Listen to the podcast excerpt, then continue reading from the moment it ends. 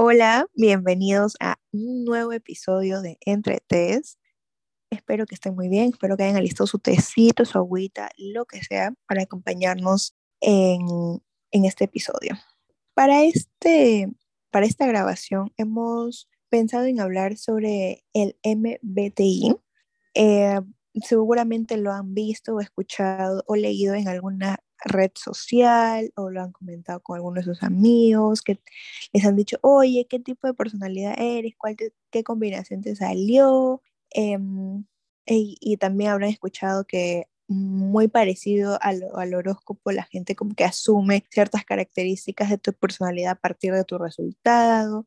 Em, no quiero decir que sea lo mismo, obviamente, pero eh, como que a nuestro parecer se está usando de una manera bastante similar que nos parece entretenido, un, interesante de abordar y de conocer. Y también les vamos a contar nuestras experiencias, eh, cuál es nuestro resultado personal, creemos o no que coincidimos con esos resultados o no. Y bueno, también ahorita Lucía les va a explicar un poquito, de, si no han escuchado de esto, qué es, eh, a partir de dónde nace un poquito del contexto psicológico y teórico, muy chiquito, muy breve para que puedan conocer. Sí, muy bien, venga. Eh, veamos, eh, ¿qué es el MBTI? Para empezar vamos a saber de dónde surge este nombre, ¿sí? Eh, este cuestionario, muy conocido y ampliamente utilizado, tiene su nombre por Myers and Briggs, que son los autores de este cuestionario, y es también conocido, o sea, por sus siglas en inglés, como Myers and Briggs eh, Inventario Tipológico o el, Inventario Tipológico de Myers and Briggs. Este, básicamente, en la versión original tiene aproximadamente unos 210 ítems o 210 preguntas que lo que buscan es poder determinar de qué manera las personas se comportan o ven, ven el mundo, perciben en situaciones particulares, ¿no?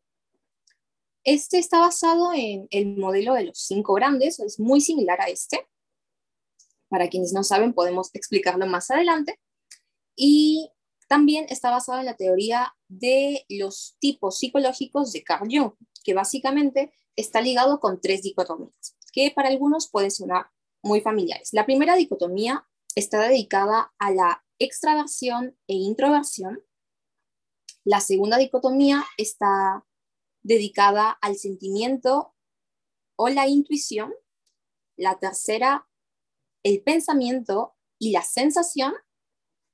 Y la cuarta, que fue agregada por los mismos Briggs and Myers, es la de juzgar o percibir. Básicamente es la primera dicotomía, eh, hablamos sobre de qué forma la persona se centra su energía, si en el mundo exterior, en caso sea extrovertido, o en el mundo interior, en el caso sea introvertido. Tengamos en cuenta que estas dicotomías no solamente es como o es blanco o es negro, sino que también puedes posicionarte en medio de ambas, como en un matiz un poquito más intermedio. La segunda dicotomía, que es, el sentimiento y la intuición, habla sobre de qué forma la persona eh, enfoca o recibe la información, o sea, a partir de información más básica eh, o como lógica eh, o objetiva o a través de interpretaciones o significados que nosotros le vamos dando a esta información. La tercera dicotomía está relacionada al pensamiento o la sensación, que está básicamente se centra en cómo actuamos a la hora de tomar decisiones. Nos centramos en lo que vendría a ser la lógica, la razón, la conciencia, eh, o en todo caso ponemos o dirigimos nuestra atención a cómo es la persona con la que vamos a relacionarnos o cuáles son las emociones que están moviéndose, movilizándose en esta circunstancia específica y así. Y la última, que es la que les dije agregada por Briggs and Myers, es la de juzgar o percibir. Entonces, aquí nos habla de cómo lidiamos o cómo afrontamos el mundo exterior, nuestro entorno. Eh, preferimos que las cosas sean ordenadas, estructuradas, que estén bajo nuestro control, que estén organizadas, o que en todo caso estamos totalmente abiertos a las nuevas oportunidades, a que las cosas vengan de la forma en la que vengan y a recibirlas de esa misma forma en la que éstas lleguen, sin algo tan estructurado como tal. Ahora, hablando más que nada de la prueba en sí, esta actualmente eh, en su versión más corta o abreviada tiene un total de 88 preguntas. Eh, para, en algunos países son 93. Sí, esa es la. Yo preguntando aquí a mi enciclopedia, no mentira, a mi, a mi Google, Lucía, ¿esa es la versión como que la que está disponible online o es el test como que se aplica hasta ahora, el test formal, por así decirlo? Ah, ya, no. Eh, en la, la, versión que se aplica formalmente es la de 93 ítems, que es la versión americana del test, que usualmente suelen traer a distintos países como traducida. Y la que solemos encontrar en Internet muchísimas veces suele ser la de 88 ítems, 88 preguntas nomás.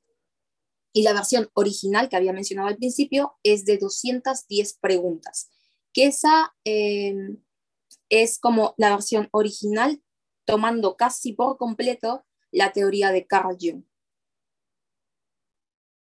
Interesante, me encanta. Me acuerdo que, bueno, para los que no sepan, o los que sí sepan, pero para refrescar la memoria, Lucía y yo somos estudiantes de psicología, pero ella ahorita está en, en la especialidad de clínica y yo de organizacional, pero al principio obviamente llevábamos clases juntos y cuando llevábamos clínica, nuestra profesora nos mandó como que el link para realizar formalmente la prueba completa y fueron muchas preguntas, muchísimas. Y en ese entonces, eh, Lucía y yo obtuvimos el mismo tipo, la misma combinación, el mismo tipo de personalidad, por así decirlo.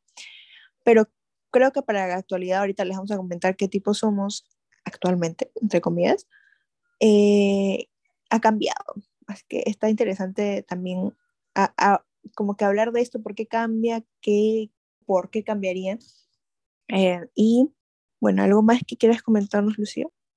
Sí, justo con esto, hace tiempo eh, encontré una página que creo que es una que muchas personas que conozco también suelen utilizar, tanto de psicología, bueno, estudiantes de psicología como compañeros de otras carreras, otros entornos, otros ámbitos, que si prefieren, eh, podría dejarles el link al final de este episodio para que ingresen y descubran cuál es su tipo de personalidad. Tengan en cuenta que existen distintas pruebas, o sea, muchísimas, ya sea de esta, del MBTI, como de otras. Y no todas las pruebas que existen tienen el mismo nivel de validez, o sea, no son igual de seguras o igual de confiables. Eh, y aparte, tengan en cuenta que ninguna prueba, o sea, por más que se aplique, se utilice, tenga todos los estudios científicos detrás, eh, hasta ahora ninguna puede determinar al 100% o sacar un esquema completo de la persona al 100%, eh, porque la mente humana, las personas funcionan de maneras que a veces resultan un poco inexplicables, eh, por circunstancias específicas, por diversos factores. Entonces, puede que esta prueba de defina muchas cosas de ti y con las que te sientas identificado en su mayoría, pero ten en cuenta que hay otras que puede que no te sientas tan identificado con ellas y es normal, está bien, porque como digo, ninguna prueba va a sacar una radiografía completa de ti y la va a plasmar allí. Son solo pruebas, son solo test, son solo cuestionarios. Hay muchas cosas más que se tienen que hacer para poder eh, entender a una persona, no solo una prueba. Exacto. Además, también acuérdense que si bien algunas de todas estas pruebas o test pueden tener eh, un trasfondo teórico importante, no necesariamente tienen una em, solidez o justificación científica y que es mayormente es el en donde flaquean la mayoría no solamente de test eh, de este tipo, psicométricos o sino también los proyectivos. Entonces, em, hay que tratar de averiguarlo, si lo toman tan a pecho, no, no es que se, tienen que cumplir tal cual eh, les salgan los resultados. Y bueno, pueden tomárselo para tratar de repente conocer un poco más de ustedes, uh, tratar de también explicar algunas cosas que ustedes eh, se han dado cuenta de sí mismos, pero no saben cómo abordarlas manejarlas, por curiosidad, por diversión. ¿Qué les puedo decir? Mm, al final ustedes mismos son los que se conocen, ustedes mismos van a ver cómo lo trabajan. Esto no define nada ni tiene que, tienen que cumplir algo. Es, habiendo dicho eso, pasamos ahora sí a lo bueno a los chismecitos, chismecitos que tenemos varios sobre esto, y a los chismes y también a, las anécdotas. Claro que sí, ya pasando un poco de la parte teórica y tomando estos puntos que habíamos mencionado sobre eh, la validez, sobre que una prueba como tal no te define, más aún si es solo una prueba, ¿sí?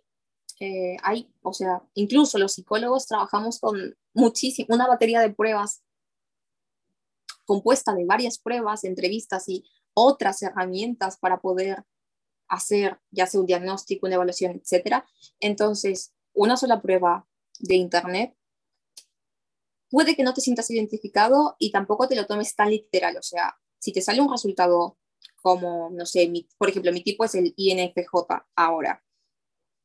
Y hay cosas con las que me identifico y otras con las que no me identifico tanto, porque, eh, no sé, he tenido diversos procesos en mi vida, diversos cambios, eh, crecimiento personal, etc. Entonces hay cositas que yo digo, esto sí y esto no. Y lo mismo puede pasar con ustedes, no se lo tomen tan literal y tampoco utilicen, como pasaba con el horóscopo, de, es que porque yo soy este tipo, voy a actuar de esta forma y justificar tus acciones, tus conductas, su, eh, tanto las positivas como las no tan positivas, por el resultado de un test. ¿Sí? Creo que eso es muy importante y aclararlo nunca viene de más. Ahora sí, pasemos directamente esta parte anecdótica. Em, veamos, justo surgió este tema de hablar sobre el MBTI porque eh, conversando hace ya unos días eh, con unos amigos, eh, conocí a alguien y me pareció sorprendente porque esta persona, en cuanto a, pongámosle, esta persona recién la estaba conociendo, era como primera vez que había conversado con ella, nunca había hablado con ella antes. Me habían hablado sobre ella, sí, un par de veces, pero era la primera vez que conversábamos. Entonces nos unimos a una llamada, empezamos a conversar, nos presentamos, todo, y me parecía extraordinario porque yo sentía que estaba hablando conmigo mismo, o sea, no me daba la sensación de que estaba hablando con alguien más. Éramos tres personas en llamada, incluyéndome, y no sentía que estábamos tres personas, sino que era yo, yo y eh, mi flaco. Entonces, me, no sé, me pareció asombroso, pero a la vez un poquito perturbador, eh, en el buen sentido. Sí, o sea, yo quedé sorprendida porque hablaba, las preguntas que hacía, eh, cómo organizaba sus respuestas. Me daba esa vibra de que estaba hablando con una versión de mí. Alma gemela o como, no sé, tu reflejo, una cosa así. Sí, cuando me lo contaste también quedé así como que, wow, esos, esos, esas cosas no, normalmente no pasan. O sea, puedes conocer a gente que tengas como que con las que tengas gustos parecidos, similares, o algo, ¿no? Que, en lo que coincidan, pero así tanto de que te sientas reflejada. Yo diría, yo hubiese pensado imposible, pero ahorita tú me cuentas y me parece lo es tu versión masculina. Sí, o sea, yo me quedé impactada porque, o sea, tengo amigas con las que comparto muchísimas cosas, o sea, entre ellos MBTI, otras pruebas de personalidad también, y con las que me siento identificada a veces. Por ejemplo, Milagros es una de esas personas que a veces, o sea, Milagros y yo somos tan similares en muchas cosas que a veces ni siquiera nos hace falta hablar. Es como únicamente nos miramos o ni siquiera nos miramos, pero ya pensamos lo mismo, o estamos en espacios distintos y decimos las mismas cosas, porque somos muy similares en esencia entonces, Y esa es una de las cosas por las que nos llevamos tan bien. Y aunque no hablemos tan a menudo, o sea, sabemos cómo está la otra. Volviendo al tema principal, que ya me fui. Entonces, cuando conocí a este chico, me dio esa sensación bastante extraña, porque no me había pasado antes, que sentía que había conocido a otra versión de mí, pero, o sea, era otro, otro yo, muy extraño. Y fue agradable conocer a alguien así y nos llevamos bien, pero me quedé pensando en eso. Entonces era como, le pregunté por qué es amigo de mi novio y que tipo él tenía muchísimas ganas de presentármelo porque había estado preguntando por mí, etcétera. Entonces era como, ok, quiero que se conozcan porque siento que se van a llevar bien. Entonces ya nos conocimos eso y, y me pareció curioso. Entonces, eh, lo primero que hice fue preguntarle como a mi novio, ok, ¿cuál es su signo del zodíaco? Que fue como, no sé por qué tengo la impresión de que es Pisces igual que yo. Y resulta que sí es Pisces. Entonces yo dije, mmm, sospechoso. Entonces agarré y vine así como corriendo a contarle a, bueno, corriendo entre comillas, ¿no? A contarle a Jaycee como de, Jaycee, me ha pasado esto. Y Jaycee me dice, ¿cuál es su MBTI? Y yo como, no lo sé, pero lo voy a averiguar. Entonces, eh, otro día, probablemente hoy más tarde, hablé con este chico, así que le preguntaré cuál es su MBTI para confirmar nuestras sospechas. claro, claro, para confirmar nuestras sospechas y ver, y ver qué es esto. Eh, entonces, justo había pasado esto que les cuento y con Jaycee nos surgió el, ¿por qué no hablas del MBTI si es algo que ahora estamos usando casi, casi tanto como el tema de los signos zodiacales? O sea, ya no preguntamos únicamente cuál es tu signo zodiacal, o bueno, cómo te llamas, cuál es tu signo zodiacal, sino ahora también cuál es tu MBTI, que es algo que a mí me preguntan mucho, aparte de mis pronombres, en Twitter.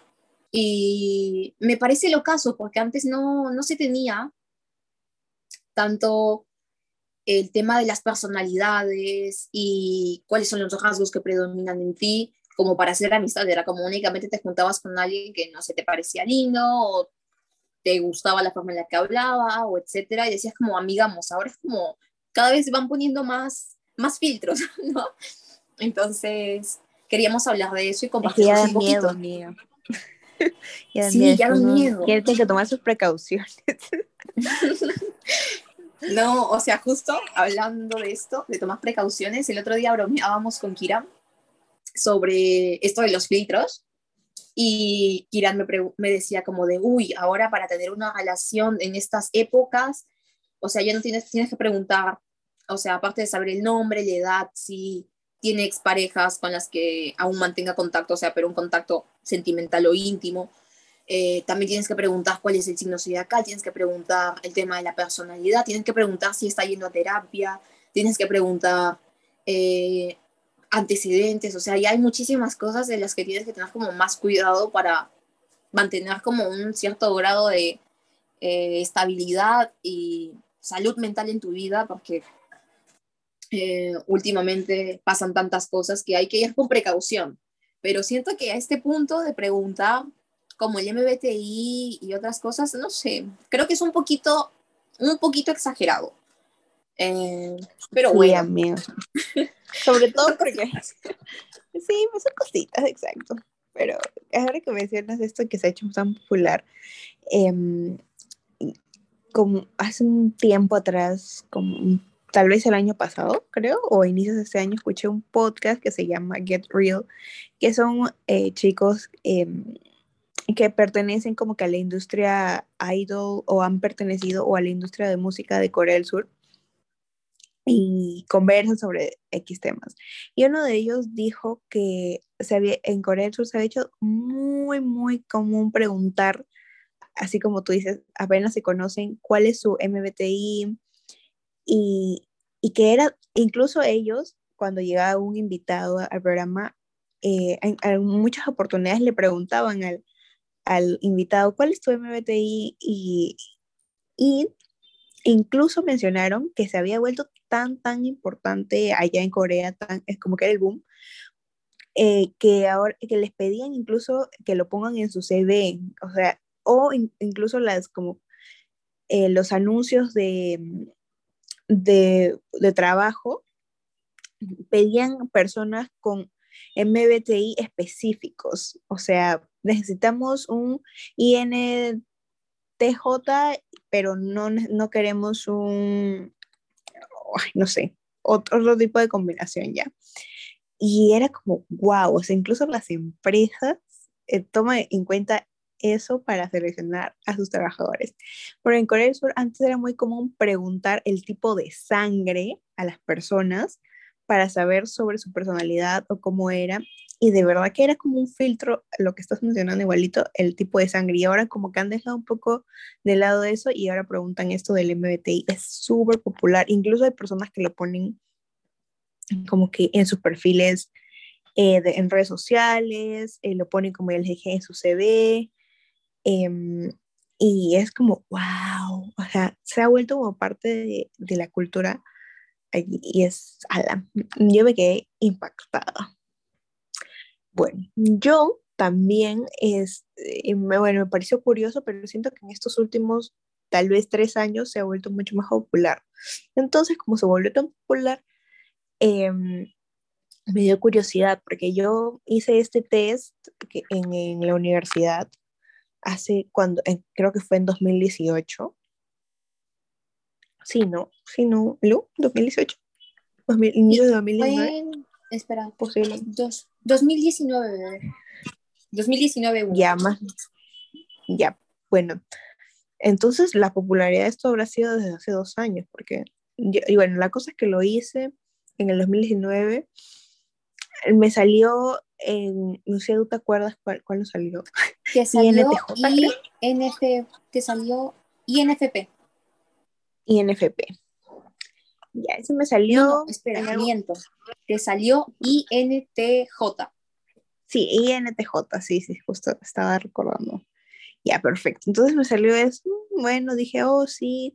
Em, coincidimos con Lucía, nos estábamos riendo y decía, sí, oye, ya, bueno. Allí quedó, terminó el ciclo. Eh, dije, ah, qué interesante, me pareció muy interesante. Empecé a leer porque en la página que nos mandó la profesora para hacer el test formal como que había mucha más información de la que hay en las páginas para hacer el test de forma gratuita. Entonces todo bien, genial, pero ya después pasó y luego volví a hacer el test creo que a finales del año pasado por esta curiosidad que les digo de que se volvió tan popular y me salió I, ISTJ.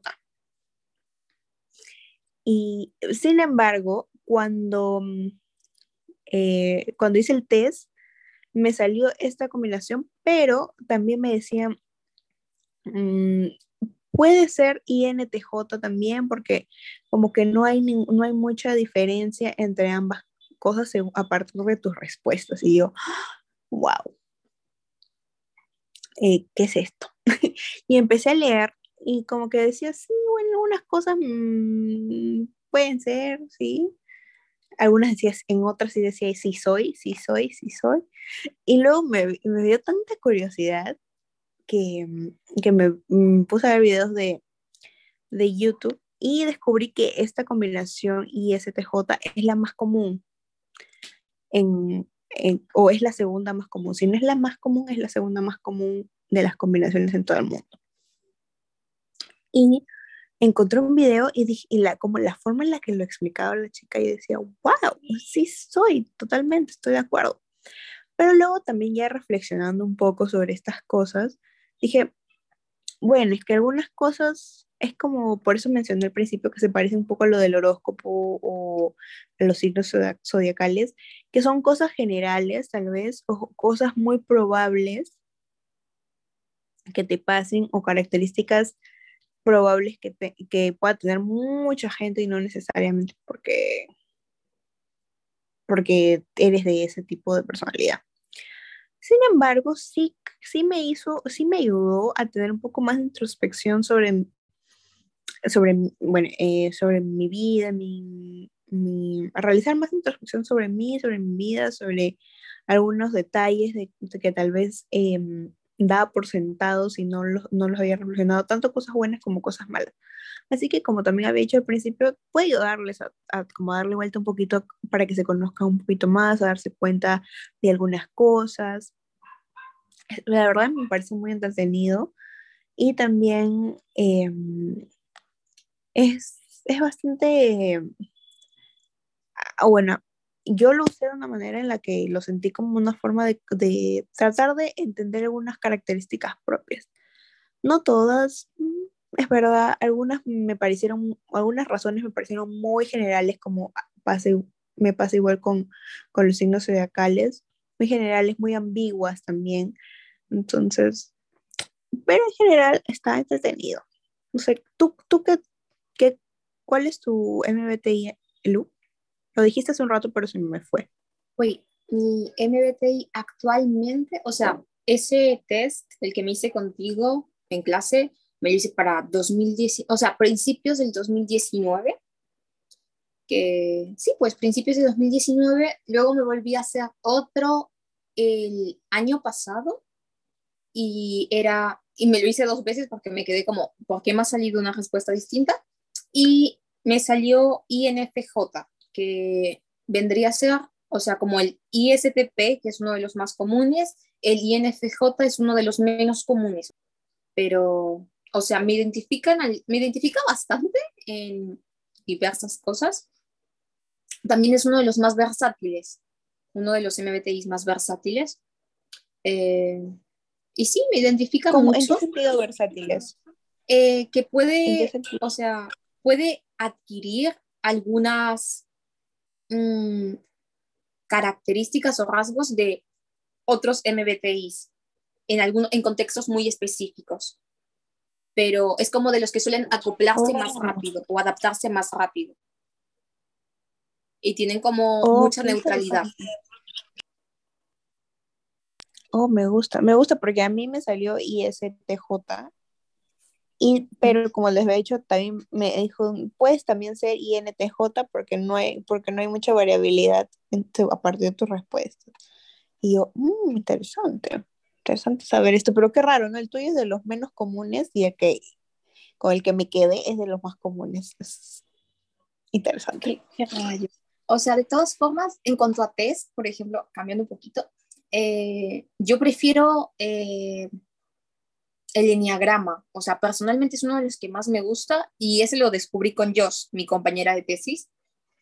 Y a mi parecer personal, lo siento como un poquito más completo. Eh, esa forma de clasificar las personalidades.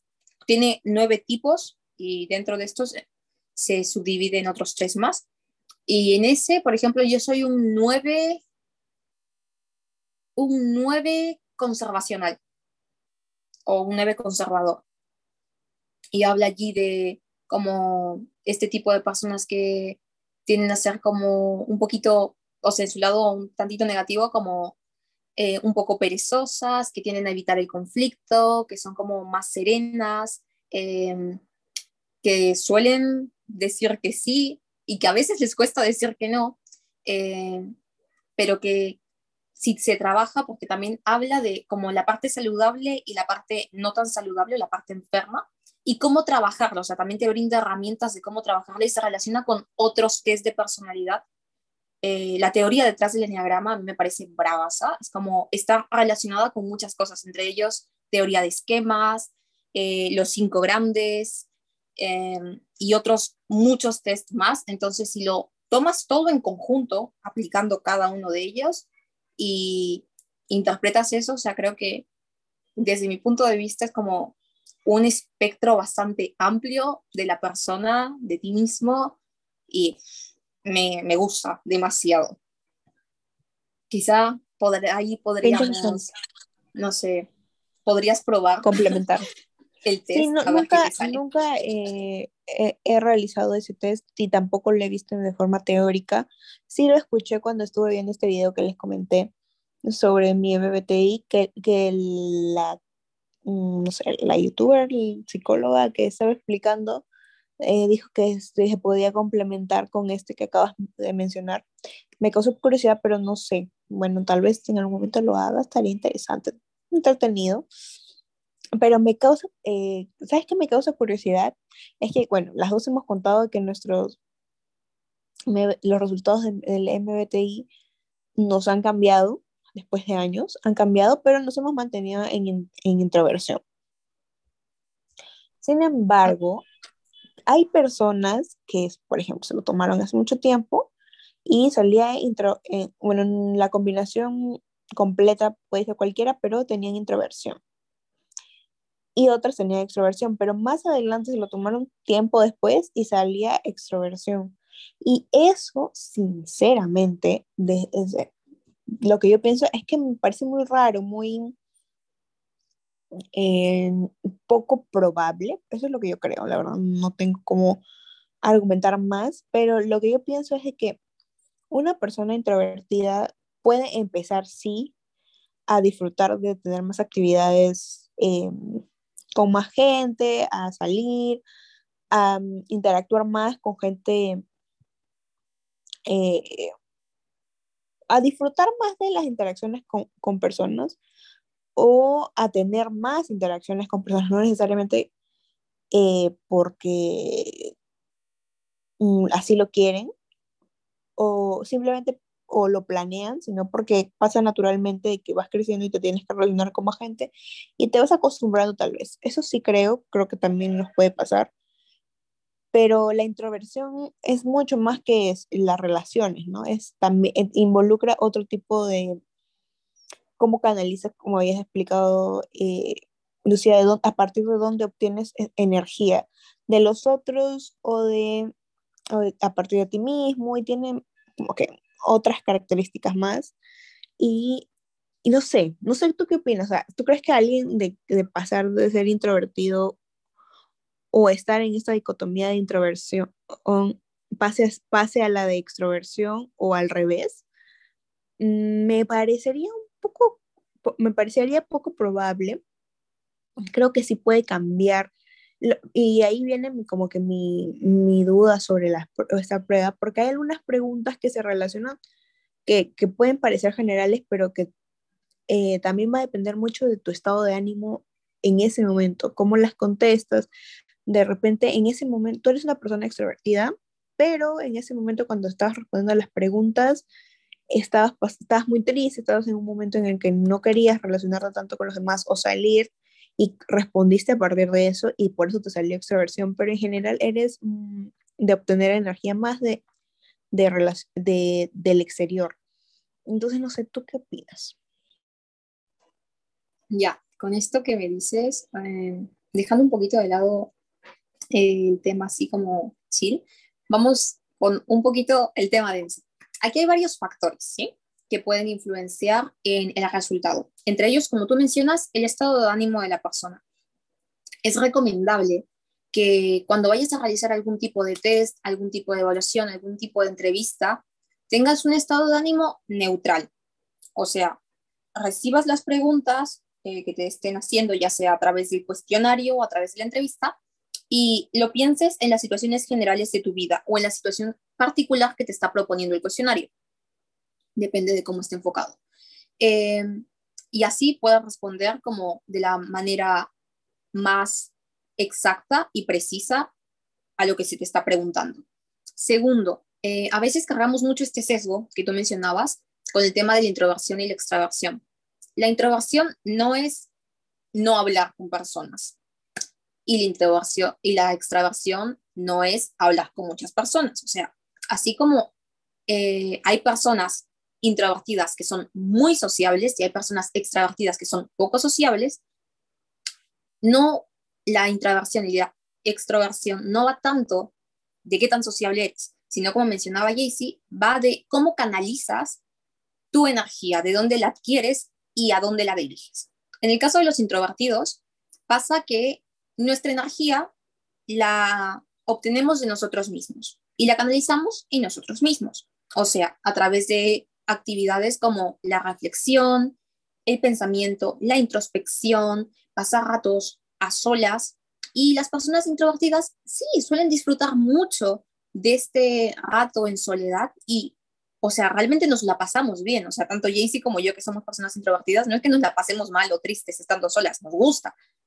Pero también sabemos disfrutar de nuestro momento con amigos, de una fiesta, de una reunión, de una salida y no nos la pasamos mal, lo disfrutamos también, pero tenemos algo que muchas personas llaman, y a mí también me gusta llamar, batería social, que es, tenemos momentos en los que socializamos bastante, pero luego necesitamos volver a nuestro lugar eh, seguro en el que recargamos esas energías, porque como dije, nuestras energías no las reponemos o no las recargamos en un espacio externo con gente, sino las recargamos en nuestro espacio privado con nosotros mismos. En el caso de los extrovertidos es al revés, ellos pueden disfrutar también de su rato solas, pero sus energías se van a bajar un poquito más rápido. En cambio, estando con amigos, estando rodeado de gente, estando en contacto con este mundo exterior, se van a sentir como más animados, más, eh, más enérgicos, y por eso es que se les suele ver mayormente socializando. No es que uno socialice más y el otro socialice menos, sino que eh, funcionan de maneras distintas. Y no solo por esto que acabo de nombrar, sino que también hay un sistema neurológico, hay una, una ciencia detrás de esto, que nos dice que los cerebros de las personas, o el sistema neurológico de las personas introvertidas y el sistema neurológico de las personas extrovertidas funcionan distinto. Por eso, este tipo de conductas, este tipo de situaciones, ¿sí? Entonces, ese es el segundo punto que quería mencionar. Y el tercero, eh, también depende de cómo respondamos, porque hay veces que, y eso también tiene mucho que ver con el test, y lo voy a nombrar en un cuarto punto, tiene que ver, el tercero, tiene que ver mucho con cómo respondamos, porque a veces leemos una pregunta y nos puede parecer como más favorable responder de cierta forma y menos favorable responder de otra. Entonces, honestidad ante todo. Si quieres recibir un resultado lo más preciso posible, lo que les recomiendo es sean honestos con las respuestas que están dando, lo más honestos posibles con estas. Sí, hay cosas que pueden ir variando con el tiempo, pero no puedes, o sea, modificar toda tu estructura de personalidad, ¿sí? Hay cosas que pueden modificarse, de repente puedes pasar de ser más pensador a más eh, sentimental por diversas situaciones que has vivido, circunstancias de la vida, vicisitudes y demás pero cambiar todo tu MBTI o toda tu estructura es algo que no se puede porque esta estructura la vamos formando desde chiquititos, o sea, nacemos con un temperamento y nuestra estructura de personalidad se va formando en conjunto con esta. Desde nuestros primeros años de vida se constituye o comienza como a establecerse en la adolescencia y en la adultez ya está constituido. Entonces no es algo que podamos cambiar. Podemos hacer, podemos hacer acciones eh, para hacerlo más llevadero, más adaptativo, más saludable, etcétera, pero no podemos cambiar nuestra personalidad. No se puede. Y el cuarto punto que les quería mencionar está relacionado a la prueba. Las pruebas de este tipo, y este es un datito que deben tener en cuenta muchos, vienen con una gran cantidad de preguntas porque eh, no sé si ustedes habrán dado cuenta, pero suelen haber varios tipos de preguntas. Entre ellas, la pregunta como inicial en la que se da el tema y las preguntas eh, en las que se vuelve a preguntar lo mismo con otras palabras, o las preguntas eh, que son en sentido negativo. O sea, te preguntan una cosa como afirmación en un sentido positivo, de repente, no sé, eh, pongámosle, uh, usted prefiere, no sé, aislarse de los ruidos externos respondes sí o respondes no. Y la otra, ¿usted no prefiere aislarse de los ruidos externos o disfruta de ellos? Entonces, es la misma pregunta, pero de una forma en negativo. O también lo pueden preguntar de otras formas. Entonces, eso es como para reafirmar las respuestas que diste al principio. Si tú no tienes consistencia en estas respuestas y marcas por marcar o no lees completamente lo que te están preguntando, es probable que tu respuesta, que tu resultado no sea tan preciso por esto mismo. Entonces, recomendaciones si van a hacer algún tipo de test, de cuestionario, de entrevista, etcétera. Presten atención a lo que les están preguntando. tengan una visión un, un poco más amplia que la situación de la entrevista o el test en sí, sino pónganlo en una visión más general, en perspectiva de su vida y traten de no responder ese tipo de cuestionarios cuando estén muy felices o muy animados, ni cuando estén muy tristes o muy desanimados, porque eso va a modificar mucho el resultado y la precisión del mismo, ¿sí? Exacto, porque el cerebro cuando estás triste tiende a hacerte recordar cosas incluso más tristes. en lugar de ayudarte a recordar cosas un poco más felices. wow. Es todo un tema, no y bueno, ya hemos hablado no solamente tanto de esta prueba en específico de personalidad, que es la que está como que de moda, sino hemos hablado un poco más de, de otras situaciones que pueden em, ayudarnos a entender cómo somos. Un nombre, unas letras no te van a definir, cada uno tiene su personalidad única, única, no es irrepetible. Eh, puedes tener muchas coincidencias eh, con otros que, que sí, porque totalmente válido, pero siempre como abracen y cuiden su individualidad, su qué tan únicos son. Bueno, creo que no tengo más anécdotas sobre, sobre el MBTI en mi caso, pero sí em, me ha causado mucha curiosidad todos estos factores que hay alrededor de, de ya no de, de, sino de nuestra personalidad. Me parece muy importante que, que de cierta manera lo hayamos tocado porque, porque es, muy cierto. Hay, hay, demasiadas cosas que impactan nuestra personalidad y cuando realicemos test o, o algún con la disponibilidad correcta, eh, tratando de minimizar eh, factores externos que puedan impactar de, eh, de, alguna manera el resultado final. Y eso sería todo en parte. No sé si Luz tienes algo más por comentar.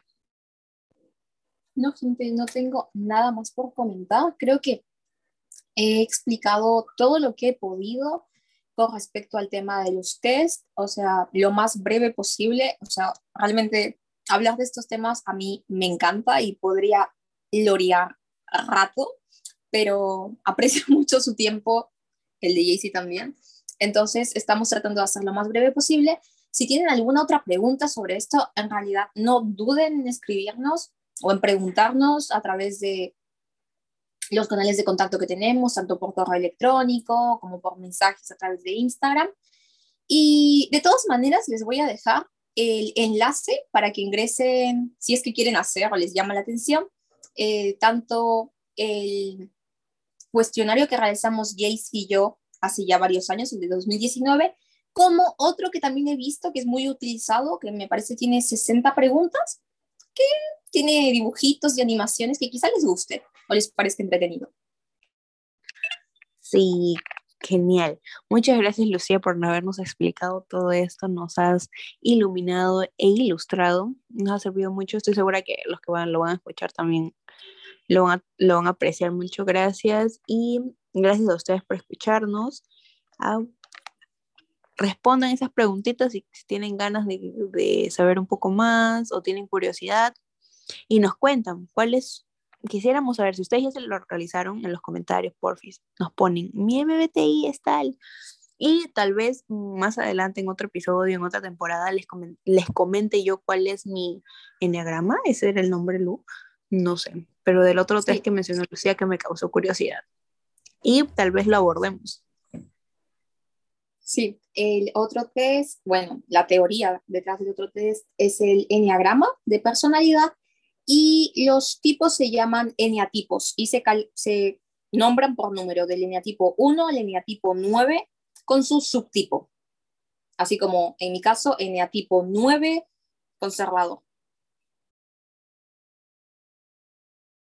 Perfecto, perfecto. Muchas gracias por escucharnos. Cuídense. No se olviden seguirnos en Instagram como entretes.podcast. Nos vemos la próxima semana. Cuídense. Adiós. Bye, bye.